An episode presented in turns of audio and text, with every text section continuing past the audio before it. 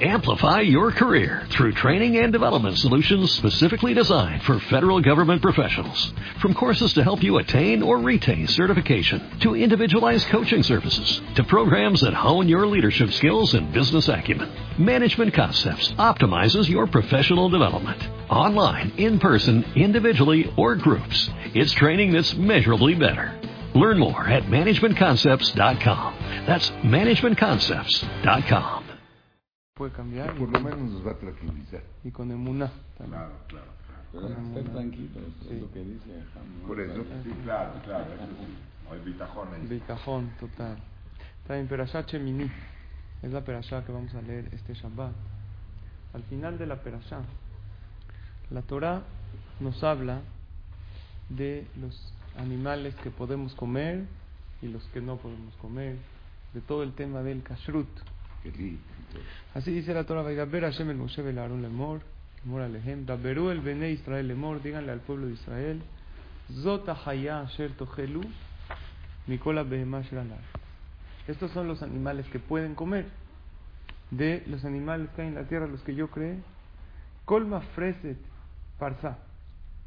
Todo animal que tiene Mafreset Parsa, Beshosa Chesa Perasot, que esté la pezuña partida, y que sea Maalat Geraba Behema, y aparte que sea rumiante. ¿Qué significa rumiante? Que respira. Tiene varios estómagos el animal. Entonces come, lo almacena Y y después, todavía no lo digiere, después lo vuelve a subir en la... Y Ya a- saben, ya leve, ya vos, sube, regresa, baja. ¿Ok? Ese animal te lo puedes comer. El que es pezuña partida y el que es rumiante. Y la, la Torah aquí alarga eh, cuáles son las aves, cuáles son los peces que podemos comer, camas y aletas, y cuáles son los animales que podemos comer. El judaísmo fue el primero que introdujo en el mundo el concepto esto comerás y esto no comerás. Después el Islam copió unas cosas del judaísmo, pero el primero que introdujo el concepto en el mundo esto puedes comer hasta entonces, antes de que se dé la Torah, que era lo que sabe rico, lo que te antoja, lo que te gusta. Sí. Ok. Pero no son aves iguales que nosotros, ¿no? Eh, Copiaron algunas cosas. El hazir lo sacaron a nosotros, sí. Gran parte de la base del, del Corán es, el, es la Torah. Sí, 100%. Sí, Hay una parte del 400, Corán, 500 años después. sí, hay una parte del Corán 700. O 700 que dice de que todo nació. lo que no esté claro aquí está verifícalo en la Torah. O sea, lo sacaron de nosotros. Las investigaciones recientes dicen algo increíble. Los animales que son kasher, primero vamos a hablar de qué tiene que ver si es kasher o no kasher. Tiene que ver dos cosas. La, el carácter del animal Sí. y la manera de matarlo. Todo animal que tiene rasgos de carácter, como usted dice, carnívoros, que atacan, son prohibidos. El león, todos los que son carnívoros, atacan. Los únicos permitidos son los herbívoros. Y por eso tienen que ser rumiantes. Los animales herbívoros, la vaca, el eh, carnero, todos estos que son, son herbívoros, por eso son rumiantes. ¿Qué significa? Como comen hierba, se llenan menos. ¿Qué te llenas más? Si comes hierba o si comes carne. Un día comes ensalada, ¿sí o no? Cuando estás a dieta, ¿qué? Pura ensalada. Pura ensalada. O hay gente que hace la dieta de las aves, ¿saben cuál es? Son Gansitos, pingüinos. También es una dieta. Pero bueno, cuando comes ensalada, ¿qué pasa? No te llenas. Entonces los animales herbívoros comen todo tipo de hierbas, entonces no se llenan. Comen, comen, comen. Y lo almacenan en un estómago que no es para digerir, es nada más para almacenarlo. ¿Por qué no lo pueden digerir? Porque como ellos son herbívoros, los carnívoros los pueden perseguir. Un león puede comer a un corderito. Entonces, ¿qué hacen? Se, se esconden en una cuando ya están libres de sus depredadores de los que los están persiguiendo ahí ya se meten en el lugar en donde están y ya sale todo del estómago de en donde está lo vuelven a, a la boca y de ahí al estómago donde lo digieren ¿entendieron? entonces se pueden dos tipo, o sea, para que el animal sea kosher, necesitamos ver dos cosas. El carácter del animal. ¿Por qué el carácter? Porque bajo el principio de eres lo que comes, ¿dónde está todo el kashrut? Porque hay temas de kosher y taref. Porque tú eres lo que comes. Si tú comes un animal carnívoro, un animal que ataca, se te hace un carácter así. ¿Por qué no podemos comer insectos? Porque los insectos, la suciedad es bajo, te haces bajo si los comes. Pero el dicho lo que eres, ¿no? Sí, claro, eres lo que comes. ¿Sí o no? Entonces yo, por ejemplo, si eres lo que comes, como yo como donas, pasteles, refrescos, entonces soy una delicia. Ya, fue mi conclusión. ¿Sí o no? Eso es. Si eres lo que pues, es. Entonces, hay unos que comen pato a la orange. ¿Saben qué es? ¿El pato es caché o no? Sí. ¿Han probado pato a la orange? ¿Qué es pato a la orange? Un gansito con un boing. Y los comen. Entonces, como el kashrut va a influir en lo que tú comes, tienes que ver el carácter del animal. El cerdo, ¿por qué no se puede? El hazir. Ahorita vamos a hablar más del cerdo. Pero el kliyakar dice, el hazir, ¿sabes por qué no se puede? La Torah dice, el hazir tiene una de las dos. ¿Cuál tiene? Nada más tiene pezuña partida, pero no es rumiante. ¿Y qué tiene de malo? El hazir, el cerdo, está cuando se sienta, cuando se acuesta, pone la pezuña como que demostrando que él es caché. Pero en realidad no es rumiante. Dice el Keliyakar, dice, Kisimanta araba hazir usiba metametoto.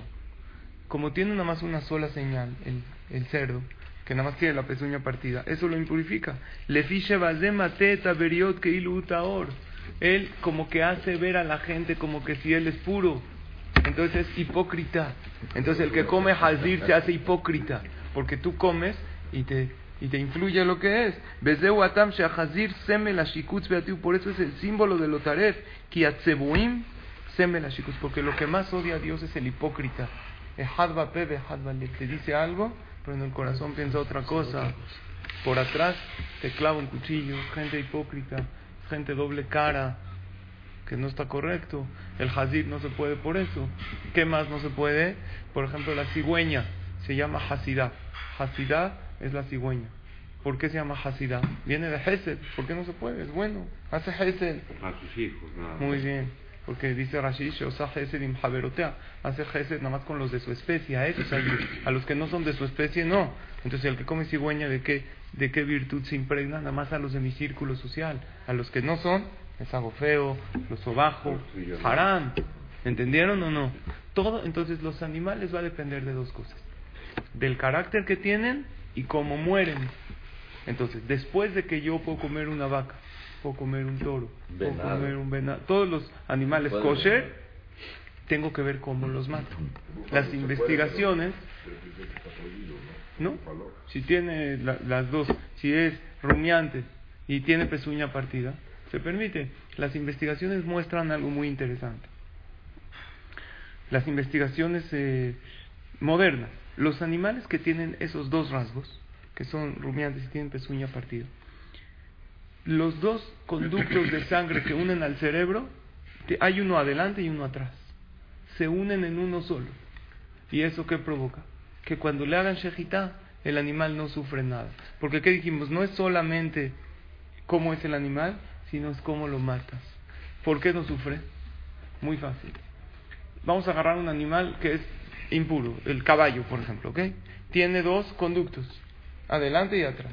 Aunque le hagas shejitá bien al caballo, imaginemos que le hagan shejitá, el conducto trasero todavía sigue pasando sangre al cerebro. Y el cerebro es la fuente donde manda todos los pulsos de dolor o de Está placer. sufriendo. Entonces sigue sufriendo, porque aunque le hiciste shahita, siguen llegando a. En todos los animales kosher hay algo impresionante. Y eso es una de las pruebas que la Torah es celestial, porque nadie sabía esto hace 3.300 años más que Dios. Todos los animales kosher tienen dos, uno adelante y uno atrás, pero antes de llegar al cerebro se unen en uno. Entonces, ¿qué sucede? Cuando le hacen shahita, el cuchillo de la shejitá, primero que todo, es muy delgaditito. Y por ser que es muy delgado, los que conocen shejitá, yo cuando fui a estudiar, El cuchillo es algo que si Barminan uno lo toca, se corta. Es como cuando uno se corta con una hoja de papel, que todavía no siente después de varios segundos, incluso puede pasar un minuto, porque como es tan filosa, el, el cuerpo todavía no captó. Y cuando ya manda la onda al cerebro, después le empieza uno a doler. Pero cuando ya, en los animal kosher, cuando ya manda la onda al cerebro, ya se murió. Y ya pierde totalmente el conocimiento. Entonces, son dos cosas. ¿Quién es, co- ¿Cuál es la manera de ser del animal y cómo lo mataste? Porque aunque sea un animal manso, aunque sea un animal herbívoro, si lo mataste y sufrió el animal, ¿cómo matan los goim en los rastros? Les dan toques, balazo, sufre. Entonces uno come. ¿Sí? Hay gente que dice, ¿qué tiene, ¿cuál es la diferencia? Carne kosher, carne taref. La diferencia es cómo murió. Si murió con sufrimiento, cuando tú te lo comes, ¿qué metiste a tu cuerpo? Sufrimiento. Entonces te haces una persona que no le importa ver sufrir al otro. O empiezas tú a sufrir, a sentir tristeza. Todo el kashrut, el tema del kosher, va a definir el carácter de la persona. El que come kasher 100% se cuida perfectamente. Es una persona que va a tener un carácter mejor. Es una persona que va a estar también más tranquilo. Hay gente que no entiende, dice, es lo mismo, kasher, taref, como de todo, por si es carne. O hay gente que se fueron al otro lado. ¿A qué lado? Vegetariano. ¿Cómo yo puedo comer animales? ¿Quién soy yo para comérmelo a él? O hay más, hasta veganos. ¿Conocen veganos? ¿Qué comen los veganos? Ni, nada de origen animal, no nada más carne. Leche, ni leche, ni, ni huevo, huevo. ni se ponen algo de piel, nada. ¿Por qué? Porque es el animal. ¿La Torah es vegana o no? Yo soy vegano. No. Me gusta ir a Las Vegas a veces. ¿No? Hay unos que son veganos. La, to- Originalmente sí, ¿no? la Torah, sí, antes del diluvio no se podía. Llega la Torah y te dice, empezando por ahí, los que dicen que veganos no se pueden, o sea, ni poner cosas de piel y esto. Yo hablé con un vegano, me dice, es que los animales están sufriendo un holocausto, los matan, los esto. Ok, suena lógico. Pero si serías vegano hasta tal punto de no vestir nada de piel, no nos podríamos poner tefilín. Tampoco. Entonces la Torah no es vegana al 100%. Ahora, la carne, ¿por qué me la puedo comer? ¿Yo por qué me puedo comer al animal? Entonces yo siempre contesto lo siguiente. Dios, el que, el que creó el mundo, dio un manual. Y en su manual él puso que carne, pollo, estos animales se pueden comer. Entonces, si para su rango de valores el ser humano se puede comer al animal bajo un proceso de shahitá y ciertos animales que son kosher, entonces tú no eres más tzadik Hashem, ¿verdad? No. De repente eres más sentimental que Dios. No, jaditos los animales. Pero Dios escribió en la Torah que sí se puede. Si Dios escribió en la Torah que se puede, con un proceso de shahitá, que el animal no sufra para nada. Y te prohíbe ciertos animales porque esos influyen en ti. Entonces, claro que la persona puede comer carne y puede comer productos de origen animal. La Torah habla también de, tomar leche. Entonces, quiere decir que tú no puedes ser de repente más piadoso que Dios. Si Dios es toda la fuente de la piedad. Obviamente, kasher sí. Un yehudí que dice, no, yo ya como de todo, ahí ya está transgrediendo a lo que la Torah dice. Aún los animales acuáticos, solamente los que la Torah permitió. Los acuáticos se dice al- y, y escamas. No. ¿No? No. Algunos tienen aletas y no tienen escamas. que no. están en el, pámpano. ¿Eh? El pámpano. No nada más peces, hay muchos que no, que no tienen. Pámpano, los- pámpano no tiene aletas. muchos animales. No tienen escamas. No, no, estoy hablando que todos tienen aletas. no Ah, todos sí, pero no aletas, sí Por escamas. eso, por eso, para que aclarar aletas y escamas, nada más es por las escamas. No, si No. están aclarando es porque algunos no Pues tienen. sí, algunos Por ejemplo, no tienen. ¿quién? El pámpano tiene aletas, pero no tiene escamas. Sí, pero hay También hay animales que no son exactamente peces, exacto, opciones, camarones que Y- no tienen en aletas. el caso de lo que estamos hablando de la carne, ¿qué, qué problema hay con el- los pescados que tengan o no tengan escamas? No hay. Eh, en sí hay, pescados. sí. No hay shejitá en el pescado, pero tiene, Pero ¿por pero no tiene una, sí, muy bien, tiene una explicación. Exacto. Tiene aletas, escamas, y la Torah dice que, que tiene que tener también, Marcos, Esqueleto. exacto, columna vertebral, esqueleto. Escucha, Marcos, porque si no tiene el esqueleto, entonces eh, la columna vertebral le sirve O sea, hay, hay unos que, como usted dijo, hay camarones, hay estos que, que no tienen. Por eso nosotros le damos a nuestros hijos la verajá. Beidgula robe o a los no, a malaja, goelo timikol raya. Jacob vino le dio eso a los novios cuando se abre el lejal. Se les dice ese pasuk. Y a los hijos les decimos, Simejal lokim que Efraim de Kimnashe. Efraim y Menashe que verajá les dio Jacob. Beidgula robe kerebares, que sean como los peces. Un pez kasher tiene tres se- señales, tres rasgos. Que tenga escamas, aletas y columna vertebral. Dicen Jajamim, ¿las escamas para qué sirven? Para filtrar. La persona tiene que aprender a filtrar en la vida. Un hijo kasher es el que sabe no absorber todo. El mundo es un bombardeo de información. Un niño que, que recibe todo, que tiene, no va a crecer bien. Tiene que saber que sí, que no, discernir. Ah, entonces, ¿sabes qué? Dejo a mi hijo encerrado en una burbuja que no salga. No existe. Tu hijo va a salir al mundo y va a medios de comunicación, pero que tiene que aprender a discernir. Esas son las escamas. Las aletas, ¿para qué sirven? Para avanzar. Las aletas le sirven para avanzar. Tiene que aprender a avanzar en la vida. Ese es una, un pez kasher. ¿Y la columna vertebral para qué sirve? Para poder ir en contra de la corriente. Porque hay unos que no tienen. ¿Quién no tiene columna vertebral? Camarón que se duerme, Se lleva la se lo lleva la corriente por no tiene columna vertebral. Entonces son tres rasgos que son que hace un pez kasher, que también significa el kashrut de la persona. Una persona tiene que saber escamas, discernir, saber filtrar en la vida. Las escamas saben filtrar el agua, no entra todo lo, lo malo. Si el agua está turbia, el pez que tiene escamas la filtra. Es, aletas es avanzar y columna vertebral es saber ir en contra de la corriente. Pero la Torah dice, al final cuando habla de lo, de lo kasher, no kasher, la Torah nos advierte. Escuchen esto. Dice la Torah así. No vayan a no vayan a abominar sus almas. Velotita meubaem, no se contaminen por ellos. Benitmetem. Ustedes se pueden impurificar. El que come taref, el que no es kosher, impurifica su alma, su cuerpo. Pero la palabra benitmetem en la Torah le falta un alef. Usted está aquí junto a mí, hayim. Porque benitmetem viene de impurificar. Tamé, la, impuro, se escribe con alef. ¿Dónde está la alef? Se fue la alef. ¿Por qué la Torah no lo escribe con alef?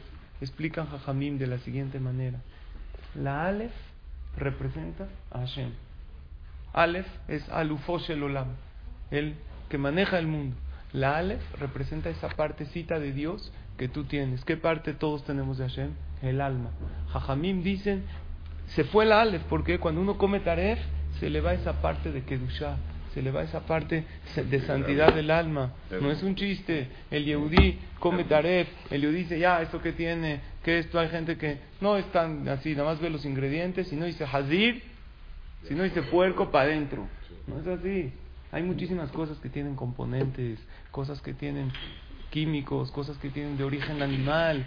No cualquier cosa se permite. Ent- Esa es la primera explicación. Benit Metemba no está la Aleph. ¿Por qué no está la Aleph? Porque se te va esa parte de Aleph de Hashem. La segunda, la palabra Benit Metem se lee igual. La Torah no tiene puntitos. Ustedes saben por qué la Torah no tiene puntitos, como el Humash, para que la leas de diferentes maneras. La palabra benitmetem se puede leer también benitamtem, que es benitamtem atum, se cierra. Ah, obstruye. Cuando Obstruye. muy bien. Cuando la persona come algo que no es kosher, obstruye su conexión con Dios. Y hay mucha gente A que través dice- del corazón. a través del corazón, de la mente. No capta. Hay gente que dice, no siento a Dios, no lo siento. O gente que dice, tengo miedos. Hashem te cuida. No, no siento que el cuidado de Dios, no siento la protección, no siento la espiritualidad, no tengo ganas de decir Teilim.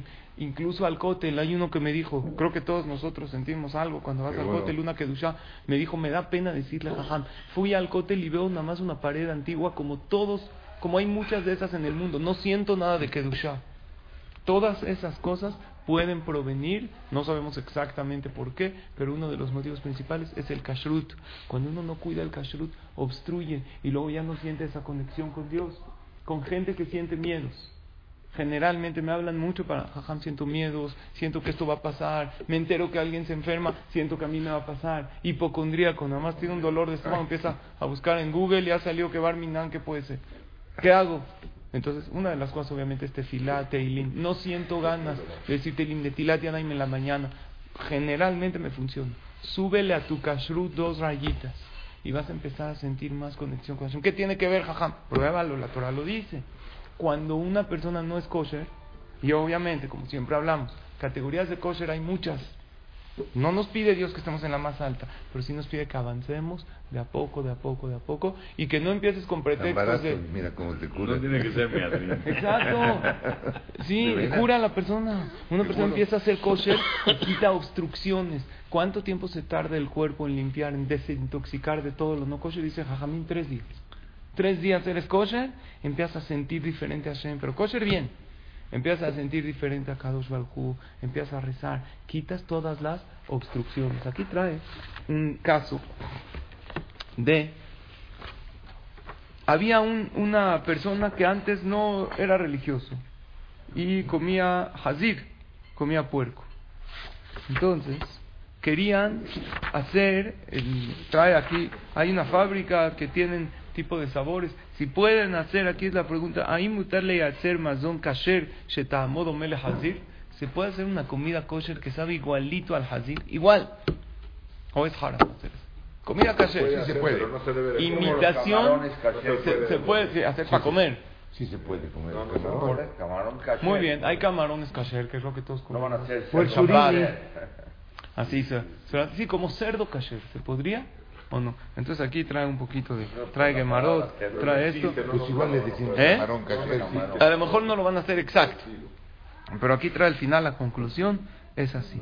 Dice, si Akadosh Hashem creó en el mundo sus animales, los que son kasher, los que no, y nos prohibió el hazir.